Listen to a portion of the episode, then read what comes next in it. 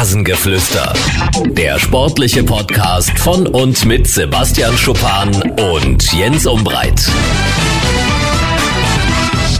Das ist das Rasengeflüster am Montag. Wir starten in die neue Woche. Hallo Sebastian nach Würzburg.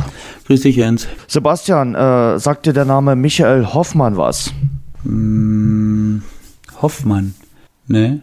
Müsste? Hm. Sollte? Nicht unbedingt. Das ist der neue deutsche Grillmeister. Der hat am Wochenende die deutsche Grillmeisterschaft gewonnen. Sechs Gänge waren erforderlich. Er hat sich äh, durchgesetzt. Da gibt es übrigens 130 Juroren. Äh, wenn da mal ein Juror gesucht wird, ich äh, bewerbe mich gerne. Ähm, warum ich dir das sage? Weil unser beider Teams wurden ja am Wochenende auch mächtig gegrillt. Äh, bist du eigentlich ein guter Grillmeister? Könntest du an so einer Meisterschaft teilnehmen oder bist du da eher dünn unterwegs? Weiß ich nicht, ob es für eine Meisterschaft reichen würde, aber so richtig beschwert hat sich noch keiner. Also ich krieg's wohl halbwegs hin. Was kannst du besonders gut auf dem Grill? Keine Ahnung, ich habe ja mal bei so einer Weber Grillakademie mitgemacht und, oh, ähm, siehst du, du bist du dann doch ein Experte. Ja, nicht Experte, aber zumindest ähm, habe ich da mal so zwei, drei Sachen, dass man so ein äh, großes Rind äh, lieber am Stück macht und mit so einem Temperaturmesser innen drin arbeitet und so. Also da habe ich schon ein bisschen was äh, gelernt damals, wie man sowas macht, wenn man denn Lust dazu hat. Und von daher glaube ich schon, dass ich zumindest von der Technik bin ich erstmal gut ausgestattet. Aber ich bin Gasgriller, mhm. kein Kohlegriller, falls das jetzt deine nächste Frage gewesen wäre. Nein, nein, nein, nein. Was sind die drei wichtigsten Tipps, die du uns normal Grillern, die noch nicht an so einem Kurs teilgenommen haben, mit auf den Weg geben kannst? Boah, Jens, keine Ahnung. Also wie gesagt, dass man so äh, gute Fleischstücke lieber so als Ganzes macht und nachher erst, äh, wenn es fertig ist, runterschneidet, weil es dann irgendwie im Kern kann man die Temperatur besser kontrollieren und äh, kann dann mit diesem Thermometer arbeiten und kann es dann punktgenau ähm, runternehmen. Und äh, was noch? Indirektes Grillen, wer einen Gasgrill hat. Ich habe so drei Regler auf der Grillplatte und äh, man macht den mittleren aus, macht die zwei äußeren nur an, legt das, was man hat, auf die Mitte und ähm, grillt dann indirekt quasi so eine Art Ofen, macht die Klappe zu und äh, kann da dieses Stück Fleisch dann auf der Fläche halten, die nicht an ist und äh, wird dann sozusagen indirekt gegrillt. Und sonst, keine Ahnung, Fisch immer auf so einem Zedernholz oder keine Ahnung, ob ich da jetzt falsch liege, aber auf irgendeinem so speziellen Holz, was ich auch da natürlich von denen gleich geholt habe, weil das ist ja, glaube ich, ihre Haupteinnahmequelle, dieses ganze Zubehör. da gibt man fürchterliches Vermögen für aus und ähm, habe ich jedenfalls. Und wenn ich da mal so einen ganzen Fisch habe, dann lege ich den immer da drauf und habe mich äh, ehrlich gesagt da noch nie beschwert, war immer gut und deswegen, das wäre jetzt mein dritter Tipp. Aber jetzt mit dem vierten würde es schon eng werden. Das ist schon echt eine Weile her. Ich glaube, das ist so 2015 gewesen, 2016 naja. vielleicht sogar. Aber zur Grillzeit äh, wollten wir mal wenigstens drei Tipps von Sebastian Schuppan geben. Und äh, ich empfehle es immer wieder gerne. Äh, mehr zum Thema Ernährung gibt's in unserem äh, Ernährungsspezial, äh, was wir gemacht haben, findet ihr bei uns auf der Seite auf rasengeflüster.de. Wobei ich letzte Woche gedacht habe, äh, ob Fleischessen immer die Intelligenz fördert, sei mal dahingestellt, als ich die Kommentare von Clemens Tönjes gelesen habe. Also da fällt mir dann gar nichts mehr ein. Muss man wirklich mal ganz ehrlich so sagen. Also was äh, der Aufsichtsratsvorsitzende vom FC Schalke 04 da von sich gelassen hat, ganz, ganz schlimm. Also ganz ehrlich, da fällt mir nicht viel dazu ein. Oder dir etwa? Nee, ich glaube, da gibt es auch keine zwei Meinungen. Also zumindest nee. der halbwegs, halbwegs ja. Gehirn im Kopf besitzt, äh, der halbwegs ja. Gehirn im Kopf besitzt, äh, der kann da wenig für Clemens Tönnies argumentieren und nee. ich frage mich halt auch immer noch, wie ihm sowas passieren kann. Der ist so ein intelligenter Mann, weil sonst ja. würde man nicht so ein Imperium, äh, so ein Fleischimperium da führen können, wenn man nicht irgendwie was auf der äh, Kante hat und äh, im Kopf hat. Aber vielleicht ist das ja insgeheim auch äh, so ein bisschen seine Denkweise. Ich meine, man weiß es ja nie. Man kennt sie natürlich nur aus der Öffentlichkeit, diese Leute. Und meine Frau hatte interessanterweise mal ein Vorstellungsgespräch, als ich in Bielefeld gespielt habe, bei ihm und auch mit ihm und ähm, hat ihn als ganz, ganz angenehmen äh, Menschen empfunden und auch als ganz, ganz netten.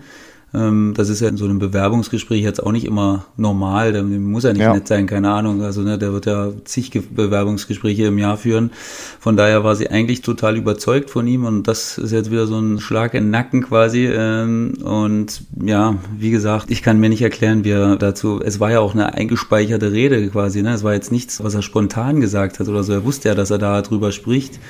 Und von daher kann man es eigentlich noch mehr verurteilen, wenn man drüber nachdenkt. Und Und in der heutigen Zeit weißt du natürlich auch, was passiert. Äh, so eine Bemerkung wird ja sofort immer äh, mitgeschnitten, wird Notiz davon genommen. Es bleibt ja nichts irgendwie in äh, einem Raum hängen. Und von daher, ja, bin mal gespannt, was da jetzt passiert mit Clemens Tönnies. Also das wird auf jeden Fall sehr interessant sein. Wir wollen uns heute beschäftigen mit den Spielen in der zweiten und dritten Liga. Wir schauen voraus auf die Premier League, auf den DFB-Pokal, der ansteht in der kommenden kommenden Woche. Und wir schauen mal zurück auf den Supercup.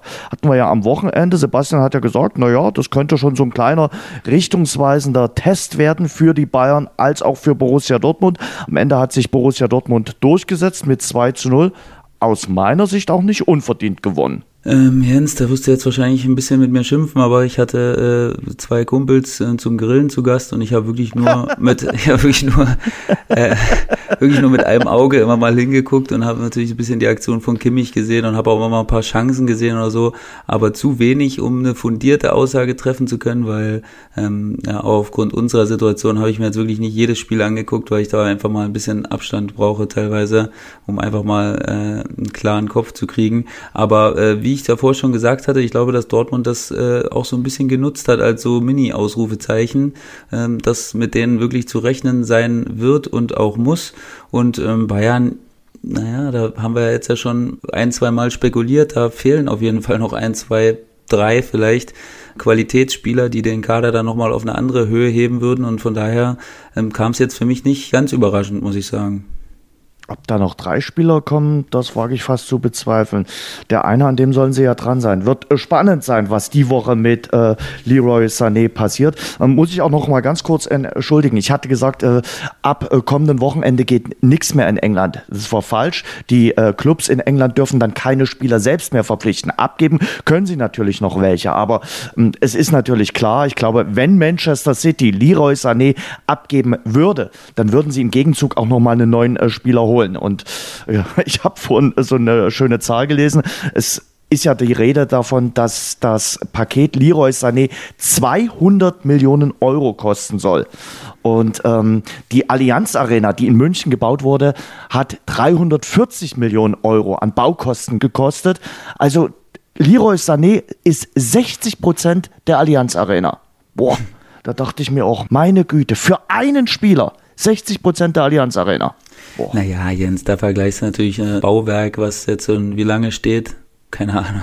Wie lange steht Seit schon? 2005. Seit 2005, ja, knapp 15 Jahre und da ist natürlich der Fußballmarkt auch nochmal absolut explodiert.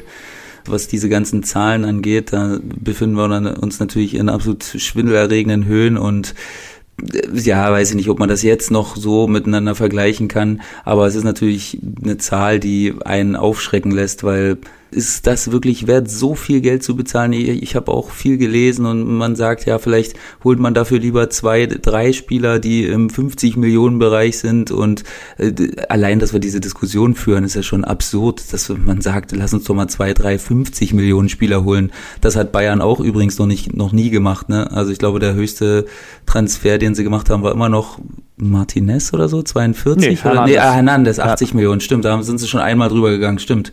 Aber ähm, ja, das ist für mich brutal und ich weiß nicht, ob Leroy Sané diesen Ansprüchen überhaupt gerecht werden kann. Diese Summe, das ist ja, das kann man gar nicht in Worte fassen, was, was das bedeutet. Ich meine, er wird sich hoffentlich, falls es zustande kommt, und ich hoffe, dass es kommen wird, er wird sich darüber hoffentlich nicht so viel Gedanken machen, aber das ist natürlich eine Riesenbürde, die er da schon alleine mitbringt.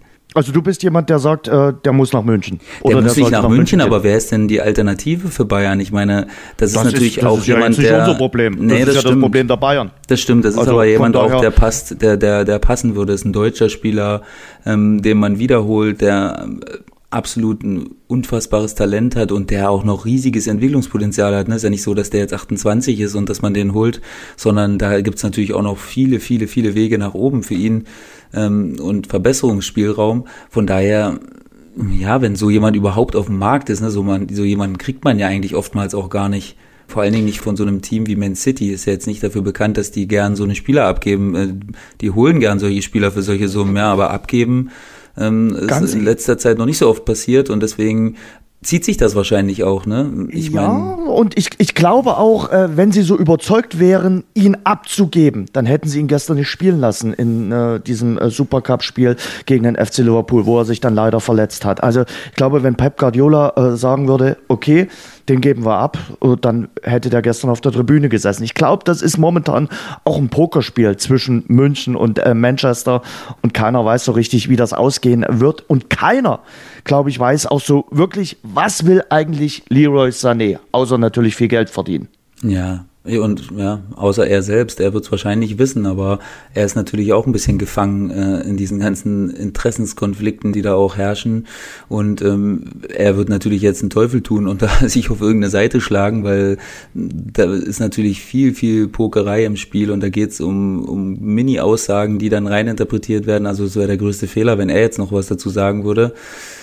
Deswegen ähm, glaube ich auch, dass das ein absoluter Poker-Move war, ihn jetzt spielen zu lassen. Ich glaube nicht, dass es natürlich sehr unglücklich war, dass er sich jetzt noch gleichzeitig verletzt hat. Je nachdem, wie schlimm die Verletzung jetzt ist, kann das natürlich fatale Folgen haben. Ich glaube schon, dass sie ihn abgeben wollen, ehrlich gesagt. Sonst ähm, Sonst würden, hätten sie es gar nicht so weit kommen lassen, dass überhaupt so viele Spekulationen ähm, und so viele äh, Aussagen auch dann wieder von Guardiola. Ich glaube, dass das einfach nochmal eine Preistreiberei war, ihn spielen zu lassen, so nach dem Motto, ja, der ist wichtig für uns. Also da müsst ihr schon ein bisschen was drauflegen, wenn ihr den haben wollt.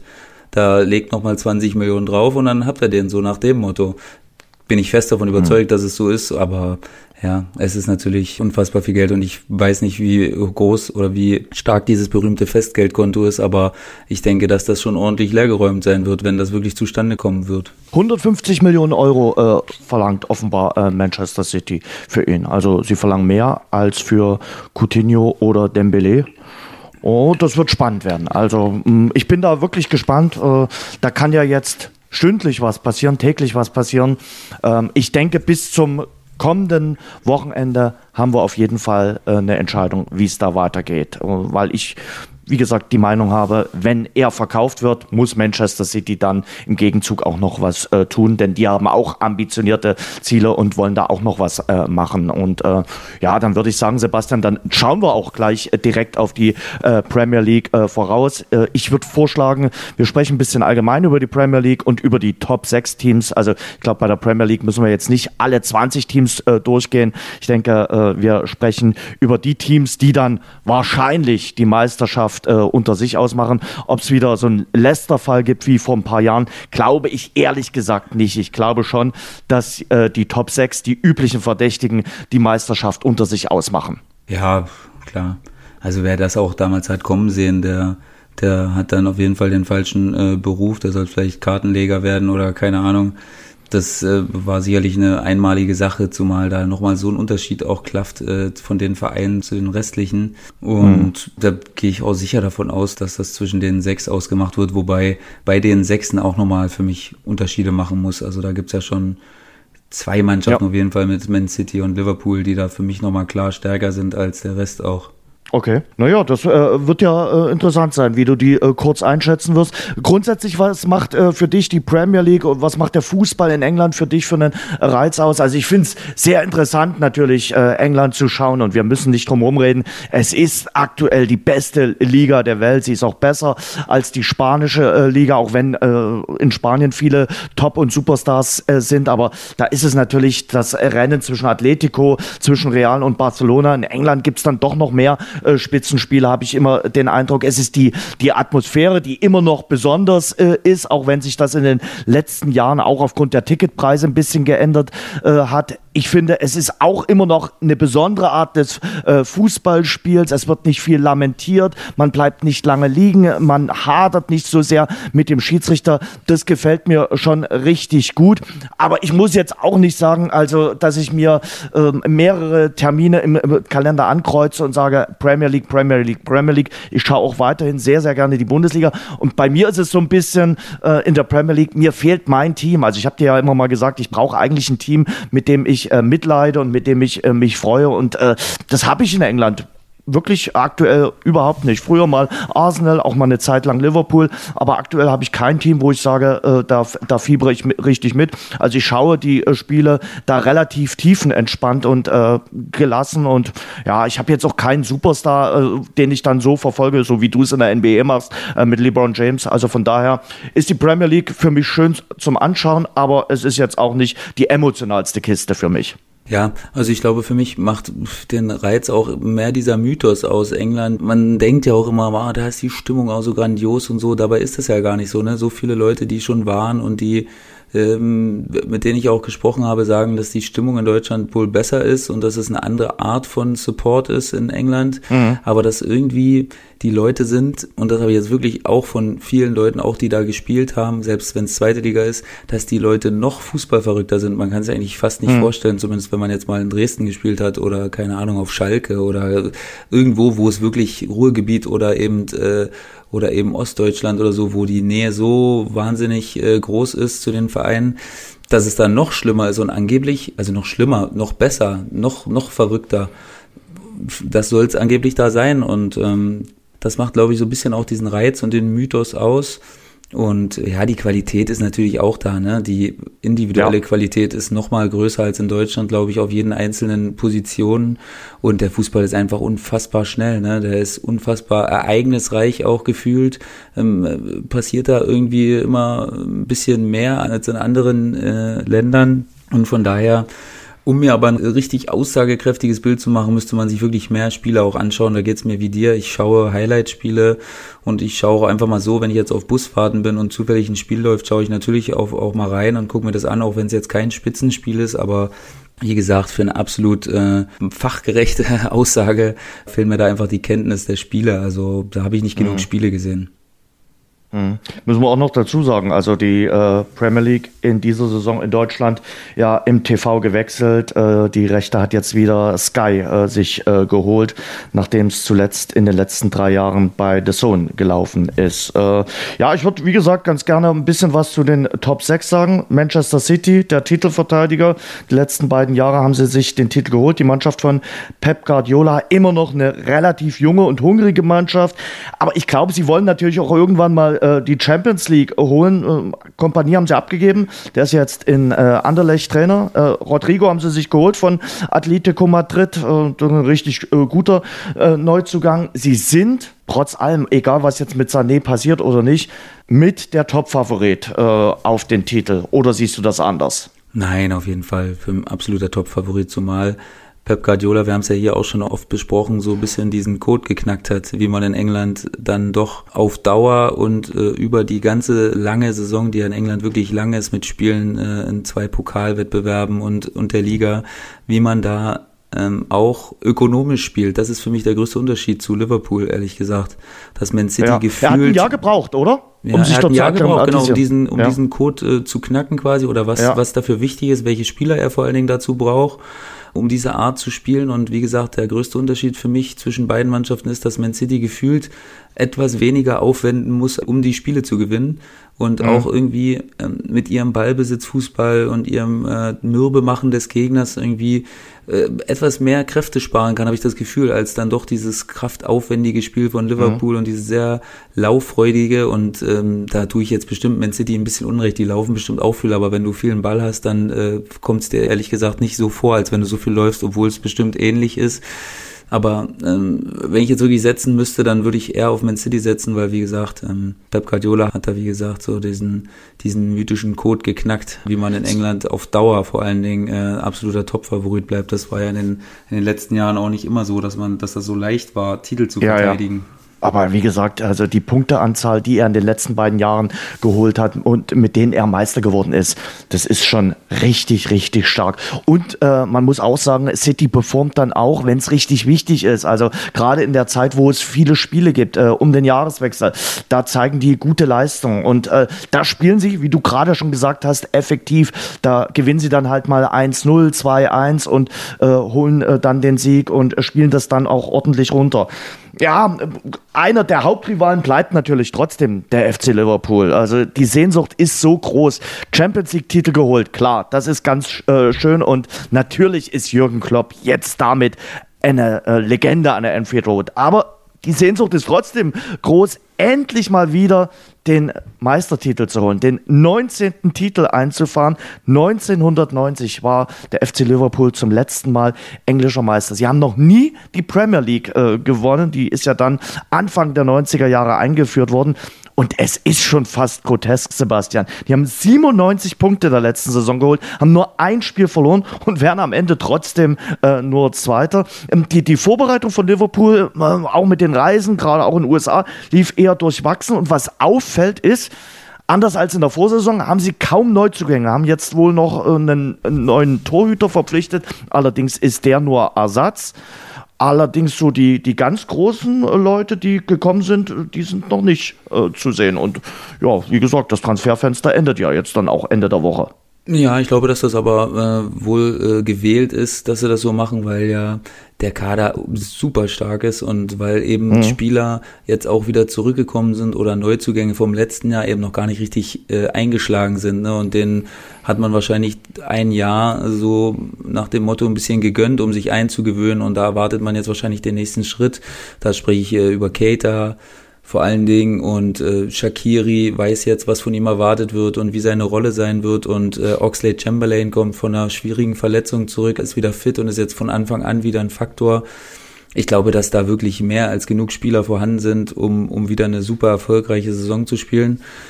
Und von daher äh, hat man wahrscheinlich nicht die Notwendigkeit gesehen, da jetzt großartig aktiv zu werden. Und ähm, finde ich auch in Ordnung. Ich glaube, die Chemie, und ähm, das äh, habe ich jetzt natürlich nur von außen äh, betrachtet, aber das mit großer Emotion und mit großer Freude war gut, glaube ich, war sehr, sehr gut. Man hat immer das Gefühl, dass die Jungs sich irgendwie gern haben und dass sie sich gern mögen und dass sie natürlich auch super viele Erfolge zusammen jetzt schon gefeiert haben. Und ich denke einfach, da hat man gesagt, hey, der Kader ist so, wie er ist, sehr, sehr, sehr stark und äh, wir wollen uns jetzt nicht noch mehr äh, Konkurrenz auf den Positionen schaffen, weil die müssen ja auch alle ihre Spiele haben, ne? Die müssen auch alle auf ihre Einsätze kommen, das darf man nicht vernachlässigen. Jürgen ja, Klopp aber ist zwar ich finde, stark das ist da riskant. Ja, ja, weiß ich nicht. Ich sehe die Mannschaft äh, super stark, also immer noch und mache mir da überhaupt keine Gedanken, dass das jetzt irgendwie zu wenig sein könnte. Und äh, man muss auch nicht immer diesem Druck von außen nachgehen, dass man jedes Jahr äh, zig Millionen ausgeben muss. Denn man darf nicht vergessen, letztes Jahr war ein großes Einkaufsjahr von Liverpool, man hat viel verpflichtet. Und ähm, ja, und man hat Recht behalten, aber das heißt nicht, dass man das ja jedes Jahr machen muss. Die haben Sepp van den Berg geholt aus den Niederlanden und wie gesagt dann noch äh, diesen äh, Ersatzkeeper. Allerdings, wie gesagt, ich, ich halte es für sehr, sehr riskant, äh, da gar keinen großen Namen geholt zu haben. Also von daher bin mal gespannt, ob das äh, gut ausgeht für den FC äh, Liverpool. Äh, wie gesagt, nach dem äh, großen Erfolg, da lässt sich möglicherweise auch der eine oder andere dann mal hängen und so. Und da täte dann vielleicht so ein neuer Spieler, so ein frischer Spieler, der diesen Erfolg auch noch nicht eingefahren hat, ganz gut. Auf der anderen Seite, ich hatte es ja gesagt, äh, die Sehnsucht nach dem Premier League-Titel ist so groß beim FC Liverpool, auch bei Jürgen Klopp, das sollte helfen. Ähm, da vielleicht äh, das zu kompensieren, dass man eben niemanden geholt hat.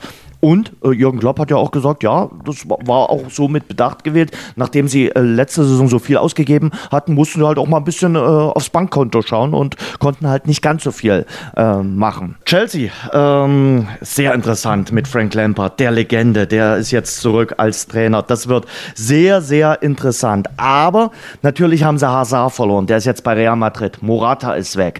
Sie haben Pulisic geholt. Sie haben äh, Kovacic von Real Madrid geholt. Sie hätten ja eigentlich jemanden vor verpflichten können, aber haben diese Regel so ein bisschen umgangen. Äh, hatten ja Pulisic eigentlich schon in der Winterpause äh, verpflichtet, haben den dann nochmal ausgeliehen an Borussia Dortmund. Sie sind der Europa League-Sieger. Ich bin mal sehr gespannt. Also sie sind jetzt wieder zurück in der Champions League und ich traue Chelsea eigentlich auch einiges äh, zu. Ob es für ganz vorne reicht, weiß ich nicht, aber ähm, ich denke mal Top 4 auf jeden Fall. Ja, das auf jeden Fall. Ich denke, Chelsea ist für mich so auf einer Stufe mit Man United aber dann doch eine Stufe klar unter Man City und Liverpool. Und ich denke, dass sich im Großen und Ganzen kann sein, dass sie bis Weihnachten vielleicht sogar oben dran sind oder so. Das würde mich jetzt auch nicht äh, überraschen. Mhm. Aber ich glaube, im Großen und Ganzen werden sie sich dann doch eher äh, um Platz drei bis sechs dann wahrscheinlich äh, schlagen und je nachdem, wer dann halt die bessere Performance hat, äh, der wird dann Dritter, aber für die ersten zwei Plätze sind für mich klar vergeben. Manchester United, du hast sie gerade äh, erwähnt, die haben sich mit Harry Maguire von Leicester den teuersten Abwehrspieler geholt. 88 Millionen Euro. Weißt du, was Pep Guardiola gesagt hat? Wir hätten den Maguire auch gerne gehabt. Wir konnten uns ihn nicht leisten. Als er das gesagt hat, habe ich fast angefangen zu weinen. Also Manchester City kann sich einen Spieler nicht leisten. Aber wie gesagt, United hat sich den jetzt geholt, äh, hat ordentlich Kohle hingelegt. Wird interessant sein bei äh, Menu, die äh, wieder nur Europa League spielen, die nicht in der Champions League äh, dabei sind, wie äh, das Ganze noch mit Paul Pogba ausgeht, äh, der ja auch immer mal wieder durchtönen lässt, vielleicht dann doch nochmal woanders spielen zu wollen. Ähm, Dybala war im Gespräch, Mandzukic war im Gespräch, vielleicht passiert da die Woche noch was. Ähm, ja, Manchester sollte irgendwann wieder stärker performen, sonst äh, reißt so eine gewisse Lücke. Sie waren ja jahrelang wirklich die Nummer eins in Manchester. In den letzten Jahren ist die Vormachtstellung äh, ein bisschen flöten gegangen für United. Ja, auf jeden Fall, finde ich auch. Ähm, ist ein bisschen enttäuschend gewesen, sogar die letzten Jahre, kann man fast sagen. Und von daher finde ich es auch folgerichtig, dass sie da jetzt ähm, versucht haben, den Kader zu verstärken und da natürlich jetzt erstmal hinten anfangen äh, und äh, Harry Maguire äh, als Fels in der Brandung zu holen dann quasi. Und ähm, da hoffen sie sicherlich wahrscheinlich auf einen ähnlichen Effekt, wie den Van Dijk auf Liverpool hatte. So als wirklich Fels hinten drin, der die Truppe zusammenhält und der der so viel Körperlichkeit auch hat und ähm, eben eine Präsenz hat, die schon allein manchmal reicht, um gegnerische Stürmer auch ein bisschen abzuschrecken. Und äh, ja, von daher finde ich es gut. Haben noch einen Rechtsverteidiger geholt von Crystal Palace für, für 55 Millionen. Ähm, Bisaka, One Bisaka und ja, noch einen Linksaußen geholt von Swansea äh, mit Daniel James. Ich bin echt gespannt. Also für mich war es wirklich äh, unabdingbar, da jetzt was zu tun, auch am Kader und ein bisschen zu basteln. Und wie du sicherlich äh, gerade treffend gesagt hast, ähm, wird es vielleicht nicht der letzte Move gewesen sein. Und ähm, dann muss man halt gucken, wie schnell Ole Gunnar Solskjaer das, äh, das dann hinkriegt und die Truppe wieder zusammenführt mit den Neuzugängen und da schon äh, ein Wörtchen um die Champions League Plätze wieder mitspielen kann oder mitsprechen kann. Ähm, denn das wird sicherlich dann das Ziel sein sein, wenn du so viel investierst, dass du dann auch wieder im Konzert der Allergroßen mitspielen darfst. Hm. Saskia war ja so erst als Interimslösung vorgesehen, dann hat man ihm den Vertrag gegeben. Aber er muss natürlich jetzt äh, auch das äh, Vertrauen rechtfertigen. Da bin ich sehr gespannt, ob er äh, das wirklich jetzt auch mal über einen längeren Zeitraum machen kann, weil äh, gerade auch bei United ist die Unruhe natürlich dann auch mal relativ groß, wenn äh, du ähm, ein paar Jahre lang in Folge nicht in der Champions League spielst. Vom Naturell sehen die sich eigentlich schon auf einer Stufe mit Real Madrid, mit Barcelona, mit Manchester City, also den Stadtrivalen, dass man und auch mit Bayern München, dass man eigentlich jährlich in der Champions League dabei ist. Und das sind sie jetzt in, in dieser Saison nicht. Und ich glaube, die werden Dienstag und Mittwoch, wenn sie auf der Couch sitzen, äh, ja, gern Fernseher schauen und sagen, da wären wir auch gern dabei. Ja, na klar, auf jeden Fall. Also das ist ganz sicher und äh, die Unruhe und der Druck ist immer sehr groß bei Manchester United und da äh, sieht man es natürlich auch nicht gern, dass Man City da Jahr für Jahr jetzt Meister wird und äh, das eigentlich gar nicht mehr so eine richtige Rivalität, doch natürlich Rivalität ist, aber dass es wirklich so ein Abstand mittlerweile geworden ist von 30, 40 Punkten da jede Saison, das kann sicherlich nicht der Anspruch sein und von daher ja, kann man sicherlich äh, erwarten, dass es besser wird. Äh, wie groß dann der Abstand immer noch sein wird, das äh, werden wir dann sehen. Ich denke immer noch beträchtlich. Tottenham. Tottenham letzte Saison Vierter geworden, Champions League Finale erreicht, war eine tolle Spielzeit. Auch wenn es natürlich dann keinen Eintrag auf dem Briefpapier gab, aber sie haben ihr neues Stadion jetzt endlich. Das Stadion äh, verleiht natürlich auch so gewissermaßen Flügel und sie konnten endlich auch mal wieder auf dem äh, Transfermarkt äh, zuschlagen. Dombele äh, von äh, Lyon ist gekommen, 60 Millionen Euro hat der äh, gekostet Ganz wichtig für Tottenham, Pochettino ist geblieben. Ich weiß nicht, ob das so gewesen wäre, wenn sie die Champions League gewonnen hätten. Da hat er gesagt, na dann wäre es vielleicht auch der richtige Zeitpunkt gewesen zu sagen, das war's, ich habe meine Mission erfüllt. Er ist weiter an Bord, ein sehr guter Trainer, einer der besten Trainer äh, in der Premier League.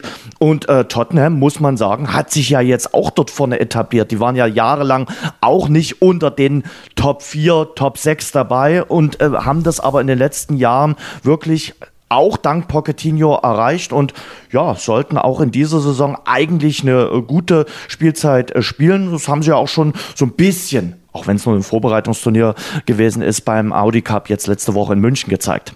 Ja, Tottenham ist für mich auch eine, eine sehr interessante Mannschaft, weil, ähm, wie du gesagt hast, die großen sechs, da hat man ja Tottenham noch vor ein paar Jahren dann wahrscheinlich eher als klare Nummer sechs gesehen. Und äh, die haben sich gemausert, haben die Mannschaft immer wieder zusammengehalten, haben Pochettino als, äh, als äh, Dirigenten da quasi äh, verpflichten können. Und der hat natürlich äh, grandiose Arbeit geleistet und für mich ist auch sehr interessant, dass sie es auch schaffen, die Truppe immer wieder zusammenzuhalten, ne? dass Harry Kane da immer wieder bleiben kann, obwohl er jedes Jahr die Netze kaputt schießt.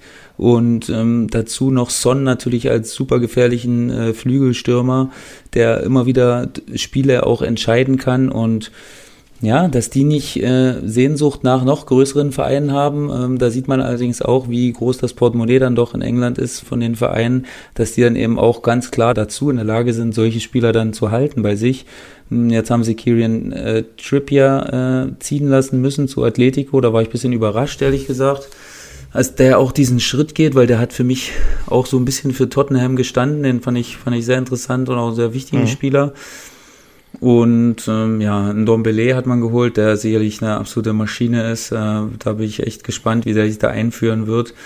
Ähm, Habe ich eigentlich keine großen Bedenken. Und dann, nee. ähm, ja, ist das für mich eine super stabile Mannschaft. Ne? Die haben fast alles zusammengehalten und sind demnach sehr eingespielt. Und äh, da kann man sicherlich ähnliche Leistungen wie in den letzten Jahren auch erwarten. Hm. Und da haben wir noch Arsenal. Wirklich früher ein fester Kandidat für die Top 4 gewesen. Aber in den letzten Jahren lief es dann gar nicht mehr so richtig. Äh, dann hat man sich natürlich vor ein paar Jahren Unai Emery geholt. Ähm, aber wie gesagt, äh, so ein bisschen scheint der na, Lack nicht ab zu sein, aber es reicht eben nicht mehr für ganz vorne, für die Plätze, die halt äh, dazu gereichen, in der Champions League dabei zu sein. Und jetzt hat man gesagt, okay, jetzt müssen wir Geld ausgeben. Äh, das war ja auch jahrelang eigentlich nicht das Credo von Arsenal, gerade halt noch unter Wenger. Jetzt hat man 80 Millionen Euro in die Hand genommen und hat äh, Nicolas Pepe geholt vom OSC Lille. Der hat Lille mit seinen 22 Toren und 11 Vorlagen in der letzten Saison in Frankreich quasi in die Champions League äh, geballert. Also der der weiß, wie es geht. Äh, man hat sich noch äh, William Saliba vom äh, Saint-Etienne geholt, also wieder ein Spieler aus Frankreich. Ist ja beliebt bei Arsenal, sich auch Spieler aus Frankreich zu holen. Bin gespannt, wie Aubameyang äh, in dieser Saison funktioniert. Natürlich schauen wir auch immer ein bisschen auf Mesut Özil. Aber ich muss dir ganz ehrlich sagen, wenn du mir jetzt die sechs Mannschaften vorliest, würde ich trotzdem sagen, wird wieder schwer für Arsenal, äh, einen Champions League Platz zu erreichen. Ja, denke ich auch, dass es schwer wird. Vor allen Dingen, weil Arsenal diesen Weg geht über die Offensive und äh, meines Erachtens immer ein bisschen die Defensive vernachlässigt. Und äh, jetzt hat man natürlich Saliba geholt, aber der ist auch erst zarte 18 Jahre. Ähm, kostet aber trotzdem 30 Millionen, muss man sich auch mal auf der Zunge zergehen lassen. Ähm, ja, offensiv sicherlich äh, voll bestückt mit äh, Aubameyang, mit Lacassette, mit Pepe jetzt, und mit Özil und mit anderen Spielern, die da noch, die ich jetzt noch vergesse und denen ich sicherlich äh, fürchterlich Unrecht tue. Ähm, sehr, sehr potent, aber defensiv für mich nicht auf dem Niveau, wie die anderen Mannschaften agieren, auch nicht so eingespielt für mich und deswegen sehe ich sie auch ähnlich wie Man United so ein bisschen mit äh, auf einer Stufe ähm, und Vielleicht schießen sie alles kurz und klein und äh, gewinnen die Spiele lieber 5-3 als äh, 1-0 zu gewinnen. Kann natürlich auch ein Weg sein. Bin ich echt gespannt. Ähm, ist natürlich immer eine coole Sache für die Zuschauer, wenn du so offensiv spielst und wenn du versuchst, dein Glück vorne zu suchen.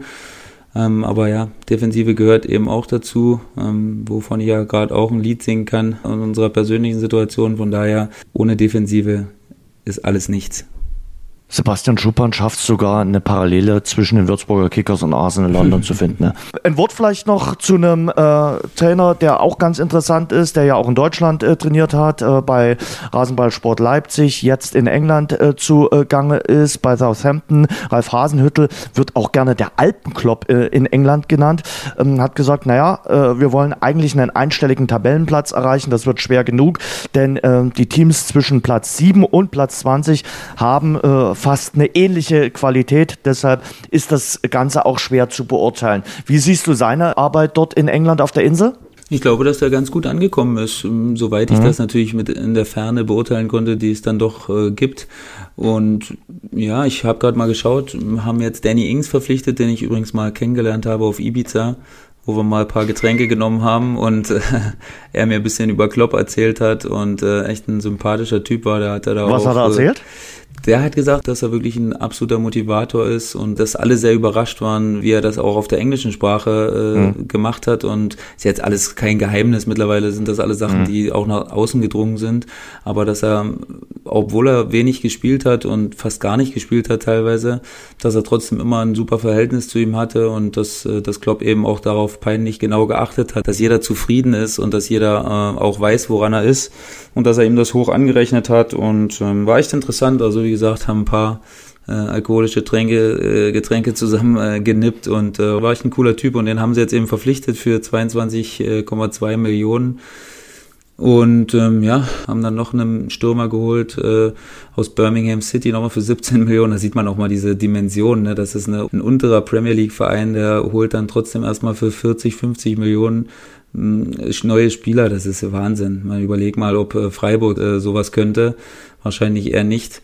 Und deswegen, ja, bin ich echt gespannt. Das ist so schwer einzuschätzen da in England. Da gehört, glaube ich, auch ein bisschen äh, Matchglück dazu und äh, der Start ist natürlich nicht ganz unwichtig. Und ja, Ralf Hasenhüttl, den habe ich immer als äh, guten Trainer gesehen, auch in der zweiten Liga ganz viele Duelle gegeneinander gehabt und äh, sehr angenehmer Kollege und äh, habe auch wenig Schlechtes über ihn gehört, wenn ich mal mit Spielern gesprochen habe, die unter ihm äh, gespielt haben. Muss ich ehrlich sagen, sehr besonnener Typ und sehr, sehr ehrgeizig. Ich wünsche ihm auf jeden Fall, dass er, dass er einen besseren äh, Platz erreicht als letztes Jahr. Damit ist ja wohl schon klar, wer dann äh, beim nächsten Mal, wenn er euch trefft, in äh, Ibiza äh, die Getränke ausgibt. Also äh, ich glaube, er ist jetzt nicht ärmer geworden durch seinen Wechsel äh, nach äh, Southampton. Aber ich glaube, ihm ging es damals auch nicht so schlecht. Nö, das kann mir vorstellen. Das kann mir vorstellen. Er hat bezahlt, oder? Ne, ich weiß gar nicht, nee, wir hatten alle unsere, wir hatten jeder seine eigenen Getränke, glaube ich, und äh, da musste okay. jetzt keiner, okay. musste jetzt keiner dem anderen irgendwas zahlen, glaube ich. Das freut mich.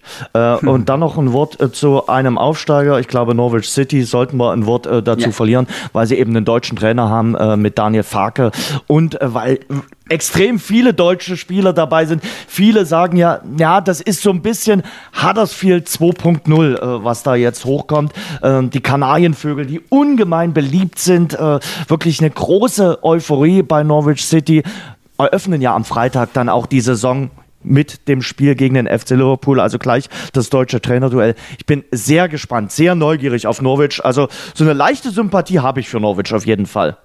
Ja, ich werde mir das auch anschauen, ähm, soweit das möglich ist. Überlege gerade mal, ja, dürfte eigentlich, dann dürfte nichts im Wege stehen. Schaust kein DFB-Pokal?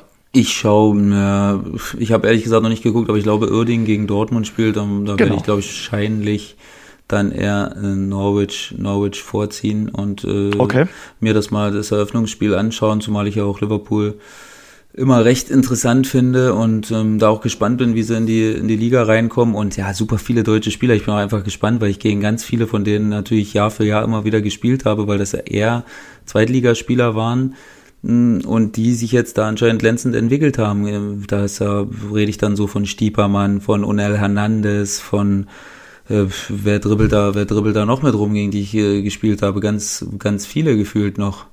Mir fallen sie jetzt gerade gar nicht ein. Vrancic spielt da, ähm, gegen die habe ich wirklich x Male gespielt und ich bin echt gespannt. Pipo Heise müsstest du auch kennen. Pipo Heise, äh, der hat allerdings nicht so viel gespielt, oder? Äh, jetzt in der zurückliegenden nee, nee. Also ich bin auch gespannt. Das wird auch sehr interessant sein. Naja, es war eigentlich klar, als er im Winter von äh, Dresden dorthin gewechselt ist, dass er erstmal äh, so ein halbes Jahr zum Akklimatisieren bekommt. Aber ist jetzt die große Frage, kriegt der äh, ja viel Spielzeit in der äh, Premier League? Hm, wird interessant sein.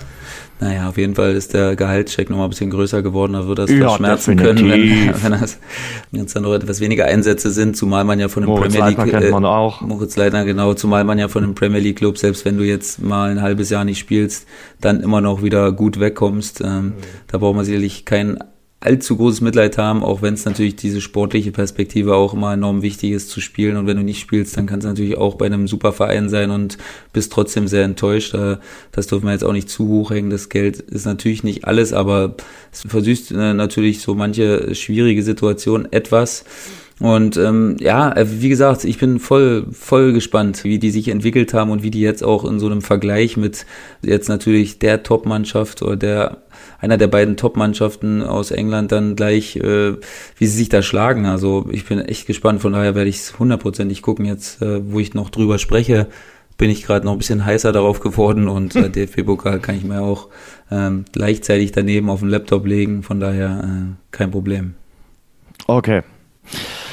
Dann äh, denke ich mal, sind wir neugierig äh, auf die kommende Saison in der Premier League. Werden sicherlich auch immer mal äh, ein Wort über den Fußball in England äh, verlieren und äh, ja, äh, werfen jetzt noch mal einen kleinen Blick zurück auf das Wochenende. Ähm, fangen wir mit der zweiten Liga an. An der Spitze thronen Karlsruhe, Aue, Heidenheim und Regensburg. Wer von diesen vier Teams hält denn das bis zum Ende der Saison durch, äh, Sebastian? Ja, wenn, wenn du mir jetzt die Pistole auf die Brust setzen würdest, würde ich auch noch am ja, ehesten das Heidenheim machen. Heidenheim ja, äh, wählen, fast klar. obwohl sie natürlich mhm. jetzt mittlerweile auch einen relativ großen Aderlass äh, hatten. Ne? Du hattest mir letztens noch geschrieben, Glatzel, den ich äh, da doch immer sehr hochgehangen habe und da auch nicht verstanden habe, warum eventuelle Erstligisten da nicht vielleicht mal zugegriffen haben. Aber jetzt wissen wir, wo das Problem lag. Da, wenn da englische Mannschaften äh, im, im, am Start sind, dann wird die Ablösesumme natürlich gleich nochmal äh, ein paar Millionchen nach oben geschraubt.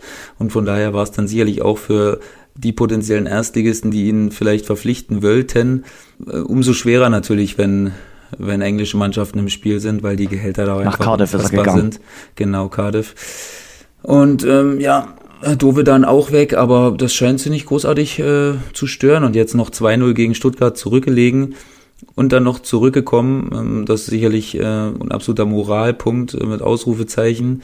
Und bin immer wieder erstaunt, wie, wie die das hinkriegen, dass die so homogen auftreten und äh, dann auch so konstant sind. Hm aber natürlich auch stark die Leistung von Karlsruhe und Aue, die beiden Spiele zum Auftakt äh, gewonnen. Und äh, ja, sich damit natürlich erstmal ein schönes Polster angefressen, äh, kann man wirklich sagen, weil ich glaube, beide Teams haben erstmal das primäre Ziel in der Liga drin zu bleiben, gerade beim Karlsruher SC, der äh, als Aufsteiger in die neue Saison gestartet ist, äh, aber die haben das gut gemacht äh, am äh, Samstag beim 4 zu 2 äh, Erfolg gegen Dynamo Dresden mit der Spielweise, die du auch in der Saisonvorschau beschrieben hast, auch teilweise mit weiten Bällen. Die haben dort vorne auch Stürmer drin, anders als andere Mannschaften in dieser Liga. Und äh, die wissen, wo die Bude steht und die machen ihre Tore und äh, ja, haben da nicht unverdient gewonnen am äh, Samstagnachmittag. Äh, Kleiner Seitenhieb, Jens, herrlich. Ähm, ja, ich habe das Spiel wirklich äh, gesehen, auch fast in Gänze, ähm, bis auf ganz wenige Minütchen, wo ich mal unterwegs war äh, in der Wohnung. Ähm, ja, das ist was, wo Karlsruhe sich wohlfühlt. Ne? Das, die können das wie wenige Mannschaften, und da rede ich jetzt nicht von der ersten Liga, sondern eher so die Bereiche, wo ich mich jetzt hier aufhalte, zweite, dritte Liga, ähm, die werden nicht unruhig, wenn die mal 20, äh, 30 Minuten den Ball bisschen hin und hinterher laufen und kaum eigene Aktionen haben. Die sind sehr geduldig, was dieses Defensivspiel angeht. Die machen sich da nicht verrückt, auch wenn sie dann mal ein Tor kriegen, ähm, dann bleiben sie ihrem Stiefel treu, sind sehr, sehr gefährlich bei Standards. Das ist halt ihr absolutes Plus und ihr absolutes Steckenpferd, wo sie, wo sie wirklich saustark sind, weil sie einfach sehr viele robuste Spieler haben und weil sie allgemein eine sehr unangenehme Mannschaft sind mit sehr vielen robusten Spielern, auch nicht nur hinten, auch vorne. Pourier, jetzt natürlich mit Hofmann, das ist eine absolute Kante. Ähm, die sind sicherlich beide sehr unangenehm zu bespielen als Verteidiger, wie Dynamo dann im Endeffekt auch schmerzvoll erfahren musste. Und ja, wie gesagt, immer kein Zuckerschlecken gegen Karlsruhe zu spielen. Also immer sehr, sehr zähe Spiele, weil, wie gesagt, eine Menge Geduld und eine Menge Abwehrpower auf Karlsruher Seite. Mhm.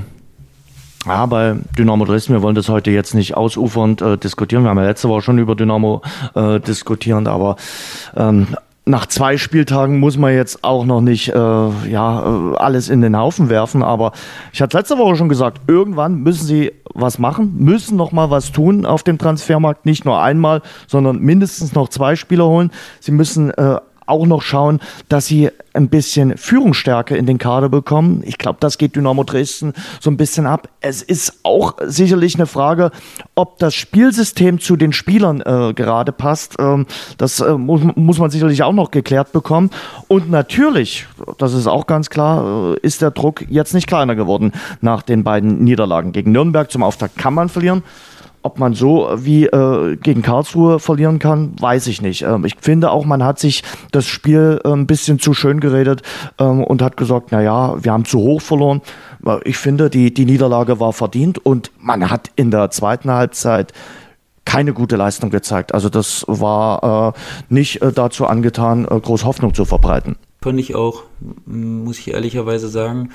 Ich habe nicht ganz verstanden, obwohl ich natürlich, ich kenne Fiello und ich weiß, welche Idee dahinter steckt, äh, quasi ohne richtigen Stürmer gespielt zu haben, also mit, mit vielen wuseligen Spielern, die sicherlich viele äh, Positionsrochaden machen sollten und da die, die doch äh, großgewachsenen Karlsruher Spieler dann so ein bisschen durcheinander wirbeln sollten und ihnen Probleme auf dem Boden vor allen Dingen zu bereiten, was auch in der Theorie sicherlich ähm, stimmt. Also das haben wir damals auch versucht in den Spielen, versucht den Ball auf dem Boden zu behalten und äh, die in Bewegung zu kriegen, aber die sind jetzt natürlich auch keine 18, ne? Also die wissen, die wissen, wie Mannschaften versuchen, gegen sie zu spielen und ähm, sind natürlich darauf auch vorbereitet und äh, haben auch mit einer Menge Robustheit, finde ich, dagegen gehalten und haben dann so ein bisschen ja, die Oberhand gewonnen durch diese robuste und rustikale Spielweise. Und ähm, ja, wie du sagst, da, da gab es eben wenige, die sich dann so ein bisschen dagegen gestemmt haben. Ebert dann auf rechts, da kann man eben auch nur einen begrenzten Einfluss nehmen, wenn man außen spielt. Da äh, ist es dann doch eher äh, leichter, wenn man in der Mitte das Ganze vor sich hat und da so ein bisschen hin und her dirigieren kann.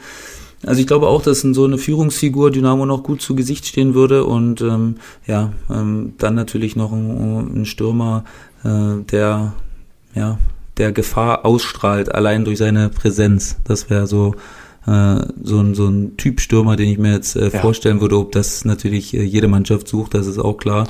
Ähm, so, ein, so ein Stürmer, aber ich denke, dass man mit der Strahlkraft, die, die Dresden dann hat, äh, dass das möglich sein kann, da äh, jemanden ja, zu verpflichten. Ja, klar an, an dem Teich, äh, wo der, dieser Stürmer gesucht wird, angeln mehrere Vereine. Aber man hat ja nun nicht äh, erst seit gestern die Angel ausgeworfen. Und äh, von daher muss man ja schon ein engeres Profil jetzt haben und sagen, okay, wir haben uns auf drei, vier Spieler fokussiert und gucken, vielleicht kriegen die bei einem Erstligisten dann nicht die Chance und dann äh, greifen wir zu. Oder wir haben einen Spieler irgendwie im Ausland, den wir jetzt im Fokus haben und äh, müssen das jetzt nur noch festzorn. Wenn sie jetzt noch sehr lange warten, äh, droht natürlich äh, der Saisonstart richtig in die Binsen zu gehen. Und der Spieler muss sich ja dann auch erstmal ein bisschen integrieren. Auch wenn ich weiß, dass das äh, bei Stürmern dann immer mal ein bisschen schneller geht als, ich sag mal, bei anderen Spielern. Ja, das wird äh, spannend sein, äh, wie das mit Dynamo Dresden in den nächsten Tagen und Wochen weitergeht. Ja, und spannend ist auch die Situation in äh, Würzburg, Sebastian. Wir hatten ja letzte Woche darüber geredet, äh, diese Niederlage in Unterhaching, dann habt ihr die englische Woche gehabt, aber die lief auch nicht viel besser. Also ihr steht immer noch bei drei Punkten, seid jetzt Tabellen 17. Ähm, die Spiele gegen Groß Asbach und Ingolstadt wurden auch verloren. Ich sag mal, gegen Ingolstadt kannst du momentan sicherlich auch verlieren. Groß Asbach tat schon mächtig weh. Ja, Groß Asbach tat weh, vor allen Dingen, wie es dann auch gelaufen ist, dass du nach so einem äh, Spiel jetzt gegen Unterhaching, dass du da jetzt nicht rauskommst und ähm, absolut von der ersten Sekunde äh, mit der absolut breitesten Brust auftrittst. Das ist vielleicht jetzt auch jedem klar gewesen, aber dass das natürlich so anläuft, dass wir nach 50 Sekunden einen Elfmeter gegen uns kriegen, hm. Äh, und dann eventuell sogar hätten noch äh, rot kassieren können. Äh, da ja, hätte, das hätte mich zumindest, sagen wir mal so, das hätte mich nicht überrascht, wenn es rot gegeben hätte. Und ähm, das äh, scheint eben auch nicht ganz spurlos an uns vorbeigegangen zu sein, wie man dann auch unschwer erkennen kann. Ähm, haben gegen Groß Asbach noch versucht, haben auch noch äh, guten Fußball gespielt, wie ich fand, ohne jetzt aber wirklich zwingend zu sein, was natürlich äh, immer doof ist, weil man da sehr viel investiert und auch sehr viel Risiko spielt und wenn dann am Ende aber nicht viel rauskommt, dann, äh, dann fühlt sich das noch beschissener an.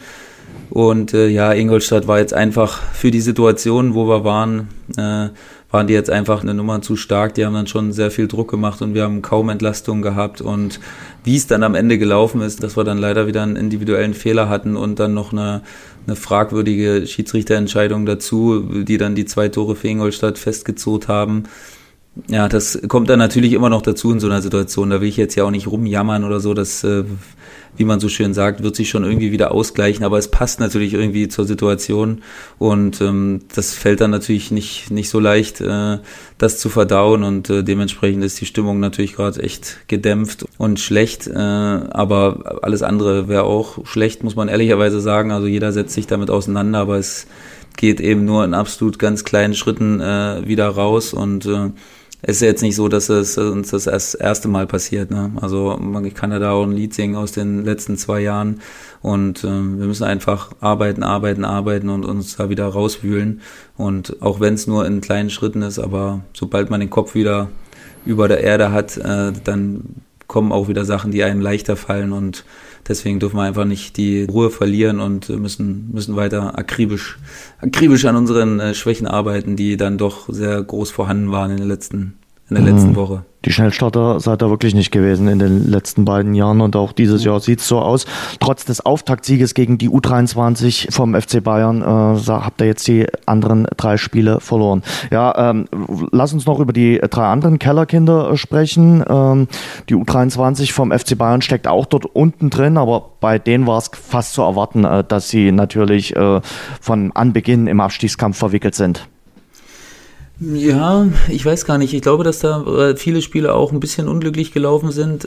Ich finde ja die individuelle Qualität immer noch sehr, sehr hoch bei den Bayern und das ich glaube, dass sie das auch noch im Laufe der Saison zeigen werden, wenn sie da mal ein bisschen äh, sich akklimatisiert haben an die Liga und äh, das auch dann alles nicht mehr neu ist. Jetzt haben sie zum Beispiel in Rostock gespielt. Äh, das ist natürlich auch äh, eine Sache, wo, wo die bis jetzt auch nicht so oft gespielt haben. Ne? Klar haben da schon ein paar Profi-Erfahrungen, die das dann routiniert lösen, aber es gibt immer auch viele Spieler, die sich da noch äh, dran gewöhnen müssen und von daher ist das jetzt auch nicht ganz schlimm und ich glaube, dass dass sie mit der Art und Weise, wie sie spielen, dann äh, doch halbwegs zufrieden sind. Das jetzt gegen Köln war für mich so ein kleiner Ausreißer. Davor waren die Spiele immer super eng und ähm, sie hätten sowohl äh, gegen uns als auch das äh, andere Spiel, das haben, als auch das äh, Rostock-Spiel äh, hätten sie durchaus auch für sich entscheiden können. Von daher waren sicherlich enge Spiele und ähm, da warte ich echt noch, dass sie deutlich mehr Punkte holen werden.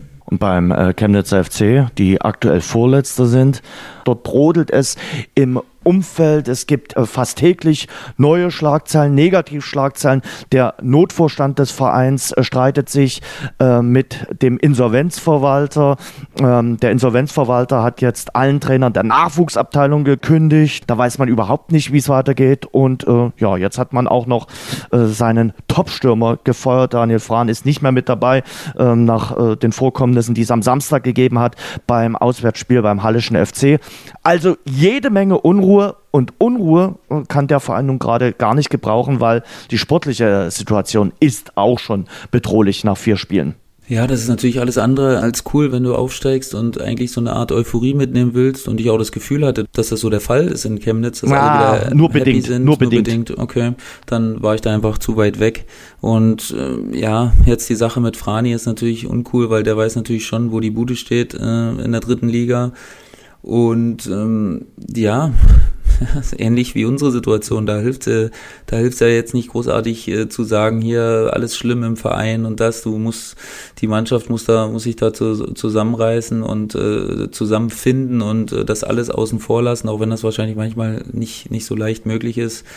Und ähm, da äh, traue ich denen schon zu, dass sie sich da ein bisschen befreien. Also wie gesagt, ich hatte ja auch vor der Saison und das meinte ich auch äh, vollkommen ernst äh, gesagt, dass ich da kaum eine Mannschaft abfallen sehe. Und so ist es jetzt immer noch so. Und ich habe schon ein paar Spiele gesehen, also nicht nur die Gegner, die wir hatten, sondern auch ein paar andere. Und ähm, da ist mir jetzt für sich kaum eine Mannschaft aufgefallen, die derart Probleme hatte. Das waren sicherlich auch immer enge Spiele. Und äh, Chemnitz hätte vielleicht mit dem ein oder anderen äh, mehr Matchglück äh, vielleicht so einen, den einen oder anderen Punkt mehr haben können. Von daher ähm, wir haben auch genug eigene Baustellen, da, da fällt es mir jetzt gerade echt schwer, bei, bei Chemnitz da irgendwie zu analysieren, was, woher das da kommt. Ähm, ja. Ich mag David Bergner eigentlich, habe ihn damals an, in Dresden als Co-Trainer ähm, gemocht mit seiner Art und ich glaube, der hat eine Idee von Fußball und das wird schon, das wird, das wird sich schon noch relativieren. Und auch gar kein Zähler hat der FC Karl Zeiss Jena. Null Punkte. Ich habe sie gestern gesehen bei der 0 zu 2 Niederlage in Zwickau. Ähm, da haben sie mir jetzt aber nicht den Eindruck gemacht, als wenn sie die dritte Liga in Grund und Boden äh, schießen. Äh, und ich finde, Markus Kwasniok, der Trainer, hat sich da auch viel zu sehr mit seiner Mannschaft, mit dem äh, Schiedsrichter aufgerieben. Also das kann man sicherlich machen, aber äh, der, der Elfmeter war unstrittig, den es gegeben hat.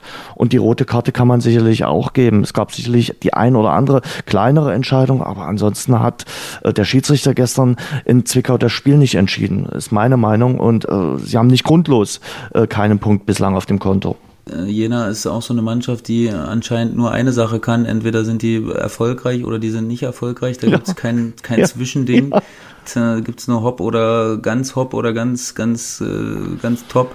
Ähm, von daher, äh, ja, klar, es ist immer schwer, Jens, wenn es so schlecht läuft und du dann das vierte Spiel hintereinander verlierst und da der Schiri vielleicht eine Aktie dran hatte, da kann ich jetzt auch nicht so viel sagen. Ich habe die, die Zusammenfassung gesehen, aber das waren jetzt für mich zumindest auch nicht irgendwelche ganz klaren Fehlentscheidungen. Ähm, kannst mich gern korrigieren, wenn es so wäre. Aber dann versuchst du natürlich, ähm, ja, äh, alles mit ins Boot zu nehmen und äh, dann versucht man natürlich ein bisschen von der Mannschaft auch als Trainer ein bisschen Druck von der Mannschaft zu nehmen und da vielleicht die, den Fokus ein bisschen woanders hin zu lenken, um auch ein bisschen Druck zu nehmen.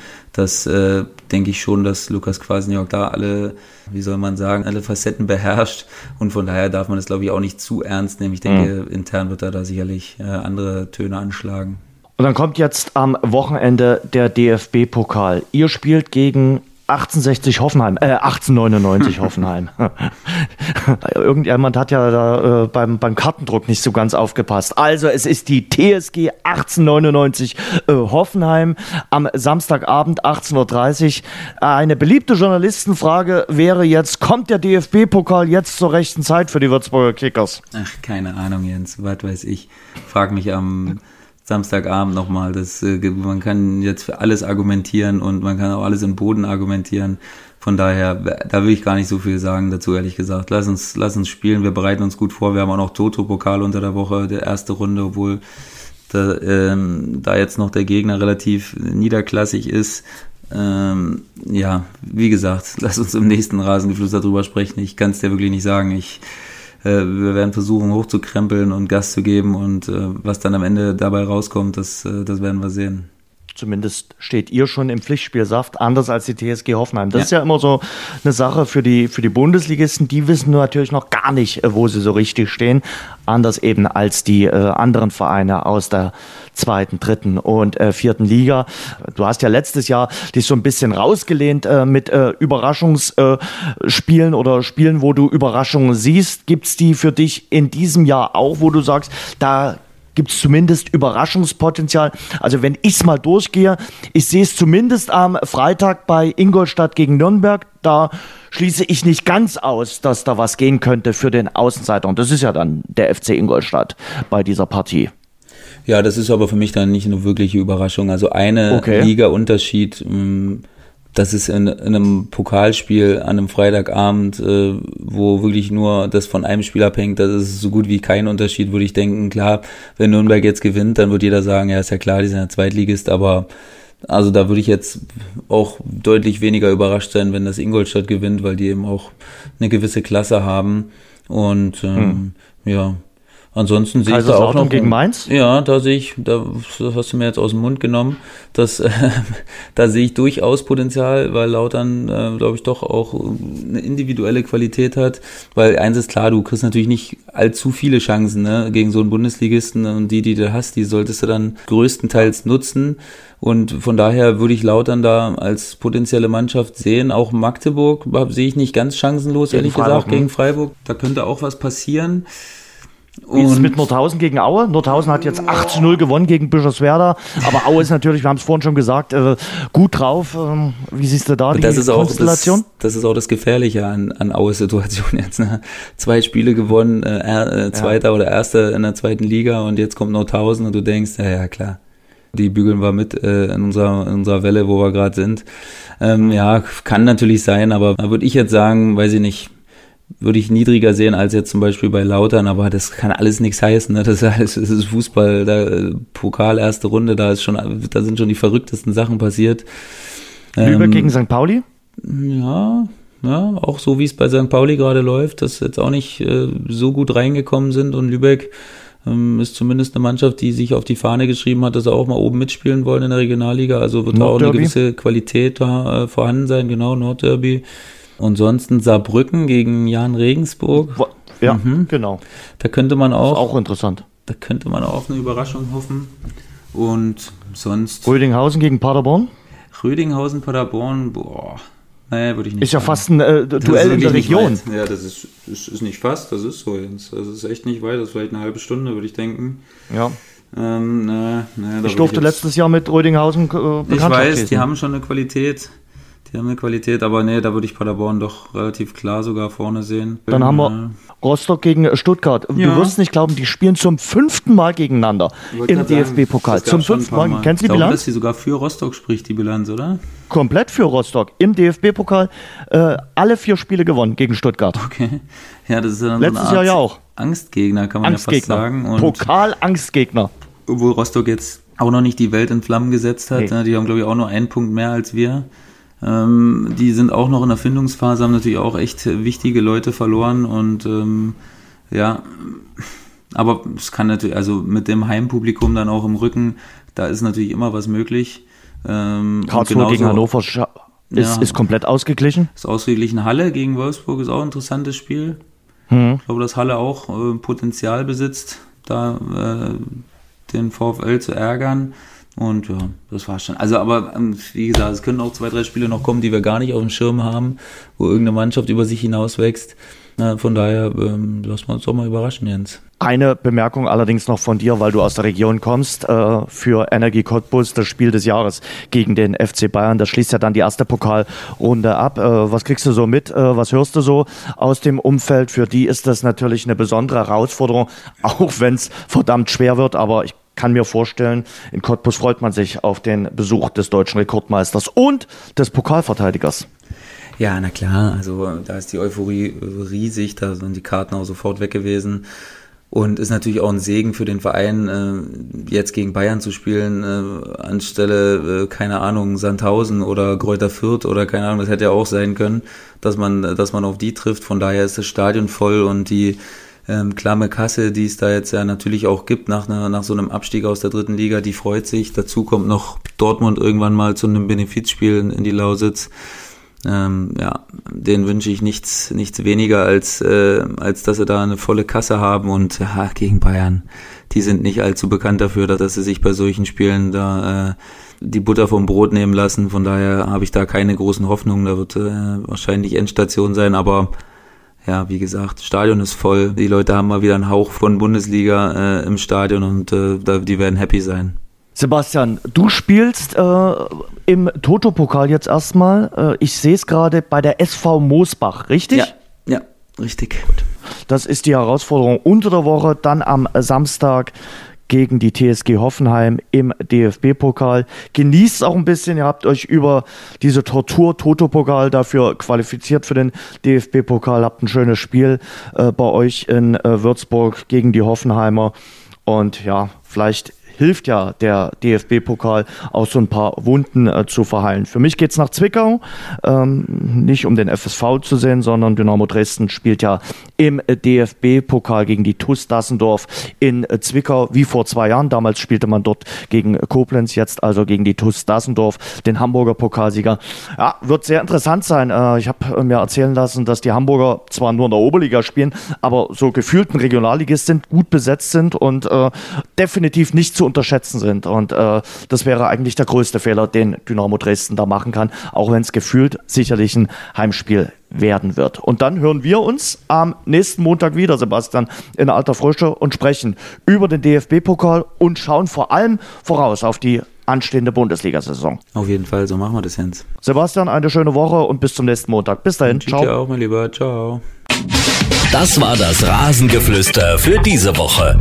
Nächsten Montag sind die Jungs wieder zurück. Alle Infos findet ihr im Netz unter rasengeflüster.de.